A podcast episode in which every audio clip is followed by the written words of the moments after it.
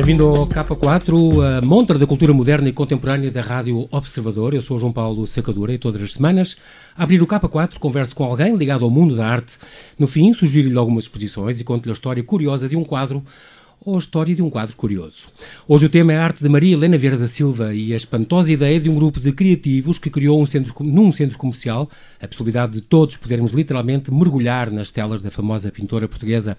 Trata-se da exposição imersiva que pode visitar até dia 26, até segunda, na Praça Central do Colombo e que os criativos da Oscar e Gaspar imaginaram, os arquitetos da KWY Studio alojaram e Rodrigo Leão musicou e já 85 mil pessoas visitaram. Em estúdio tenho comigo três convidados, Guilherme Malatac, Francisco León, da Oscar e Gaspar, e Sara Kalem, do KWY Studio. Todos muito bem-vindos, já temos estado à conversa aqui na Rádio Observador, obrigado por terem aceitado este convite.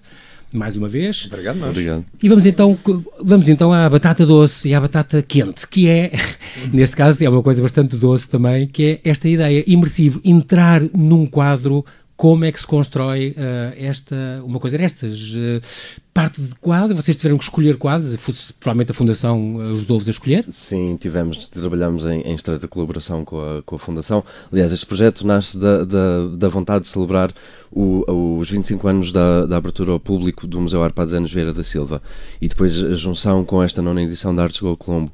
A partir daí criou-se esta equipa toda Uhum. E nós trabalhámos uh, muito de perto com a Fundação nesta, nesta seleção de obras da artista. Portanto, havia uma série de obras que podíamos escolher, uh, todas elas uh, belíssimas, não é? E, Quase todos preferem o Ateliê Lisbon, já também já ouvi dizer. não, não, não, ah, não? Paulo, eu, eu, pessoalmente... eu, tenho, eu tenho recusado. Eu o, tenho... Guilherme, o Guilherme tem, tem outras escolhas. não, eu tenho recusado a escolher, na verdade. É... Porque é difícil também escolher. É, é isso, é isso. É isso. E, e é uma coisa que eu acho muito curioso, também deve ter sido influência da Fundação, há muitas obras variadas ali, o que é muito giro, não é só quando eu penso em Vera Silva, penso num estilo de hum, quadros é. e chego ali e não, sou surpreendido por uma série de outras que nem me lembrava que ela também tem. E isso é muito importante. Vocês nós, nós quisemos também que abrangente. fosse, exatamente, que fosse um reflexo da obra da, da artista, que é efetivamente muito, muito abrangente.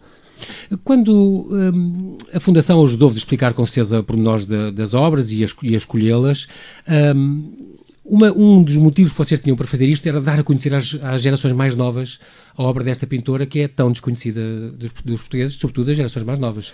Foi importante para vocês essa, essa vontade? Foi, é assim, Paulo, foi fundamental e eu tenho dito que o próprio local, o centro comercial do Colombo, uhum. inicialmente estranhámos um bocado porque não achávamos que fosse o local mais óbvio por instalar uhum. isso e eu digo-te do fundo do coração e realmente com toda a sinceridade uhum é um dos locais ideal para fazer isso. Porquê? Porque as pessoas conseguimos tocar todo tipo de pessoas, todo tipo de idade, todo tipo de classes sociais.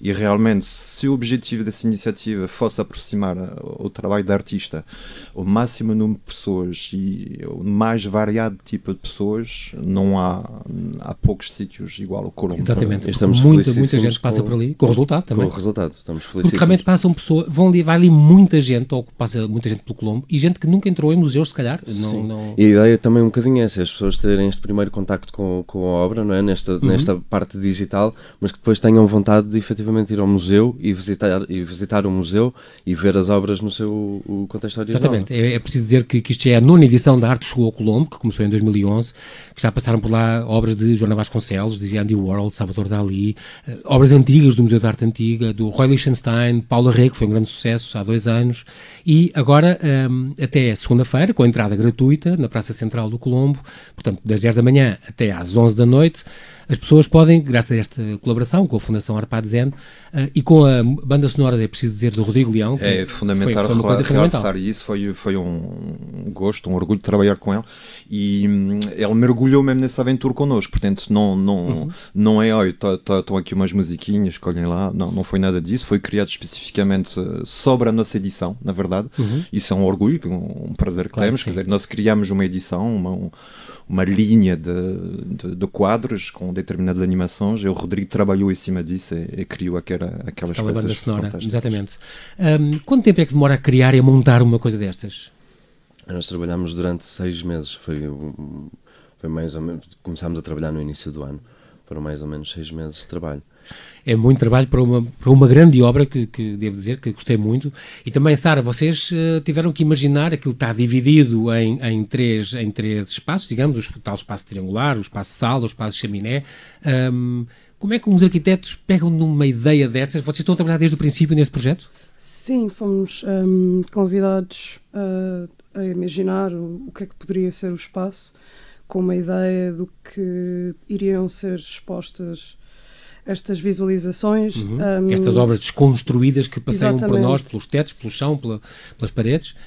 E nós, desde o início, achámos que o programa era bastante aberto, portanto, quando começámos a imaginar e começámos a analisar eh, a obra da Vieira da Silva, fomos visitar a Fundação e também falámos com uh, as pessoas que lá trabalham, uhum. que nos explicaram um bocadinho sobre a obra da artista e de facto tem uma obra muito variada e nós queríamos de certa forma trabalhar um bocado isso e nunca conseguimos imaginar um espaço único que representasse todas a, toda a variedade claro. uh, e a complexidade da obra da artista e portanto fomos começando a dividir também na, no próprio desenho do pavilhão portanto os espaços nascem de uma divisão e uma grelha que é uhum. é criada com muita simetria e que é um bocado inspirado na forma de trabalhar da própria artista, que muitas vezes começava aos quadros, uh, desenhando umas grelhas e depois ia trabalhando sobre elas. Portanto, trabalhamos de certa forma. Exatamente, como ela, como no fundo, ela, como uma base comum, digamos, exatamente, exatamente. exatamente. Uh, muito giro, eu devo dizer que estou, eu fiquei completamente rendido, eu acho que há, há uma pergunta que eu devo fazer que fico, quando saí de lá pensei, isto, isto será que isto se vai perder? Quer dizer, estes três passos com o vosso trabalho todo, aquilo deu muito trabalho, de certeza foram meses uh, desconstruir aquilo, imaginar como é que aquilo pode mover. Eu fico fascinado com isso. Eu gosto imenso deste género de coisas, videomappings e mesmas coisas que vocês fazem na Praça de Comércio. Este género de coisas eu vou assistir a todas, gosto imenso. Um, acho que aquilo é muito complicado de fazer. O resultado depois é sempre fascinante, porque é diferente de tudo o que nós estamos habituados a ver. Mas isto, será que isto vai perder? Isto não vai ter um futuro? É, é assim. Daqui a três dias acaba e depois tem que desmontar aquilo, vai para lá outra coisa. Francisco. Uh, sim, uh, nós sabemos, portanto, todas as partes envolvidas têm vontade que, que o projeto continue e que possa uhum. visitar outros espaços. Uh, neste momento não, não há nenhuma certeza, uh, mas pronto, a vontade. É uma coisa que está aberta. É uma coisa que está em aberto. Isto nunca se perde, não é? Fica mas, digitalmente. Sim, e não é só isso, João Paulo. Também, de, de, uma certa maneira, teve dois meses uh, exposto, portanto. Uh... Guilherme, devia estar dois anos. Aquilo dois meses não é nada. Isto não é desculpa. mas eu, como me lembro das artes efêmeras, acho que hum. temos alguma sorte de ter tido dois meses de, de exposição desse Também é verdade, porque vocês fazem exatamente isso. Ou é aquelas coisas de Natal, ou assim, portanto são coisas que somente duram momento, um momento é, e exato, como aquela do ink painting, aquilo é, é isso, numa sessão, é, noutra sessão e acabou. Já está. E quem viu, viu, quem não viu, infelizmente. Olha, perdeu. Não sabe o que perdeu. Pronto, mas neste caso ainda vamos a tempo, ainda vão a tempo os ouvintes de deslocar-se até o Colombo. Portanto. Exatamente, sim, ainda têm três dias para, para aproveitar isto, que vale, vale muito a pena e eu devo dizer que, que pessoalmente acho que ah, ainda há outro, outro pormenor importante que é a questão da angariação do, dos fundos, há uma coisa que também que está subjacente, as pessoas podem deixar algum dinheiro para se comprarem cinco quadros. Certo. Para, Vocês estão por dentro disso? Sim, para a Fundação, uh, portanto é um... Arpad Zen Verde da Silva. Poder adquirir cinco quadros da, da, da artista para integrarem a exposição... Para, para integrar o acervo, o acervo da, do, da, Fundação, do museu, exatamente. exatamente. Do museu ali, uh, no, junto ao Jardim das Amoreiras, aliás... no fundo depois ficam disponíveis a todos, não é? Museu, Toda a população. Exatamente. O museu que aliás faz 25 anos, se não me engano, e está a celebrar esses 25 anos e é uma maneira muito interessante este, este vosso trabalho para um, também divulgar a obra desta, desta grande pintora portuguesa, que nascida em Portugal, que viveu em Paris e no Brasil, foi casada com um húngaro, ela deu-se com todas as nacionalidades, ela é, é mais que uma pintora, ela é quase a ONU. Ela, e depois fez cenografia, fez tapeçaria, fez vitral e fez uh, ilustração, não só a pintura que nós uh, conhecemos e que nos deixou em, em 1992. 85 mil pessoas é muita gente e é muito bom. Um, eu acho que devia ser 850 mil, mas pronto, isto sou eu. Um, esta, este trabalho todo que vocês tiveram, vocês que entretanto ficaram famosos por, por ter estado no Americans Got Talent, uh, depois daquele esforço que, que, os convidaram e que fizeram e com quem já lidaram, tem algum outro projeto assim em mãos neste momento que estejam a desenvolver e que, temos, já se possa falar? Temos, felizmente, temos vários uhum. para, para a sobrevivência da empresa. Um, mas ainda não podemos falar É, sobre é, isso. Há algum que ainda não- É sempre um bocado complicado, João Antes Paulo, de de, estar- falar, de falar antes das coisas estarem prontas, e além Uhum. disso, alguns são, são eventos privados também que, portanto, nem sequer os ouvintes poderão ter a oportunidade de presenciar. Hum, portanto, temos, felizmente temos, eh, temos vários projetos agora lá por fora. E São todos, vocês têm muitas coisas lá fora. temos, Ah, temos, felizmente o mercado internacional sempre foi muito receptivo ao nosso trabalho e é ótimo porque também acabamos por eh, viajar bastante, que é Sim, um dos também é bom. E, vê- e também, sobretudo, veem coisas lá fora. E veem como é- eu falei-vos há bocado de uma, de uma exposição que eu vi do género desta sobre o, o Van Gogh, que estava em, em, Uhum. em Bruxelas. Ahm, te- algum dos vossos futuros trabalhos tem a, tem a ver com outra pintora portuguesa ou outra. com arte portuguesa ou não? Neste Não, momento, nesse momento não. Está bem. O que é pena, e estou aqui já a fazer um. a todos os promotores da arte e todos os curadores de museus em Portugal a, aproveitarem estes talentos portugueses tão bons aqui em Lisboa, quer da parte do KWY Studio, que está aqui a Sarah Callen, que, que, que, que os representa, quer dos Oscar e Gaspar, porque são sempre coisas que eu acho que hum, valorizam, que dão uma experiência diferente e pode-se aprender muito ao visitar esta, esta exposição. Portanto, até segunda-feira as pessoas podem ir ainda ao Colombo e hum, vocês, por exemplo, fizeram também uma coisa com o Ministério do Ambiente, se não me engano, outra experiência imersiva. Está muito bem informado, João Paulo. Não, mas Tá, eu tá, acho que tá. toda a gente consegue Sim, ver sim, isso sim, também. é verdade, é Foi verdade. um quarto imersivo, isso é, tratava de quê? Fizemos no, no Ministério do Ambiente, era sobre, era sobre as políticas eh, Ambientais? Ambientais, mas de forma. Sim, dos últimos 20 anos, todos os desenvolvimentos que tinha havido, tudo mais. Encomendados por eles? Encomendado por eles? Sim, Pelo Ministério do sim, Ambiente? Mas não, não era nada enfadonho, porque dito dessa maneira, por essa apresentação de resultados, pode, pode Ah, parecer. sim, sim. Mas, Foi tudo menos eh, enfadonho, de certeza, Exato, por vocês. exato, era muito giro. E também tivemos no, numa sala imersiva também hum, há, um- há uns dois anos. O que é que fizemos lá no. fizemos o Ministério do Ambiente e fizemos. Ah, fizemos o... do, do Turismo de Portugal Exatamente, também. do Turismo de Ah, Portugal. Também. Do turismo, a propósito de quê? Da, da promoção do turismo em era Portugal? Exatamente, exatamente. Que tem resultado de bolas, o- pelos efeitos. Sim, mas não fomos. São pessoas que viram. Sim, senhora. Nós estamos e continuamos a falar aqui eh, desta experiência. Ahm, queria falar um bocadinho com a Sara também. A Sara que estudou em arquitetura em Inglaterra. Tu tens algum grande eh, modelo de arquiteto inglês que tu queiras destacar ou que será assim a tua inspiração ou não? Desde que quando, quando estiveste lá a estudar. Ah, ah, para dizer a verdade, a nossa escola era assim um bocado abrangente Ah, e nunca necessariamente houveram assim muitas pessoas só de uma nacionalidade. Pronto, há os arquitetos suíços que toda a gente Sim, sim. admira muito, mas ahm, assim, acho que provavelmente se tivesse que escolher e dizer alguém seria o David Chipperfield, que tem uma reabilitação muito interessante. Tu te- Uma obra, pronto, muito interessante. Uhum. Tu trabalhaste cá com o Aires Mateus. eh, há assim outros arquitetos que tu acompanhes a obra de muito perto e que gostes muito, que seja uma inspiração para ti? Ah, pronto, o- como eu disse há pouco, os arquitetos suíços são sempre. ahm, E portugueses? e portugueses, sim. Claro que acompanho a obra do Manel Aires Mateus, que conheço muito bem, ainda muita gente que lá Com trabalha. quem trabalhaste, claro. E, e acompanho os projetos que ele tem feito, tanto de arquitetura como outras coisas ahm, que, que ele faz e uns livros que foram publicados. Ahm, ah, sim, claro, e pronto, é, depois há o Cisa Vieira, que é o nosso Uhum. arquiteto português. Exatamente, mais mais, famoso, veio o Prémio Pritzker também e tudo, é o, este Oscar da, da, da arquitetura, muito importante. E hum, como é que é trabalhar, como é que é o Ricardo para trabalhar? O teu, o teu como é que tu trabalhas lá no, no teu KWY Studio? É bom para trabalhar? O Ricardo Gomes, por exemplo, é um bom companheiro de trabalho? É um muito bom companheiro de trabalho, sim. Ele Nós- fundou este estúdio, que e o Ben, Ben Allen. Sim, o James Bay. ahm, E vocês funcionam um bocadinho como o Oscar e Gaspar, vocês também se juntam, é uma coisa muito transdisciplinar. Também se exatamente, juntam equipas para certos projetos e depois separam-se. Portanto, nós tentamos, quase todo o nosso trabalho envolve algum tipo de colaboração. Nós trabalhamos muito com artistas, mas também com várias outras áreas. Trabalhamos muito perto com os nossos engenheiros, eh, Uhum. sempre como estamos no campo da arte, há muitas coisas experimentais e, portanto, precisamos desse acompanhamento, mas Claro, também mais técnico.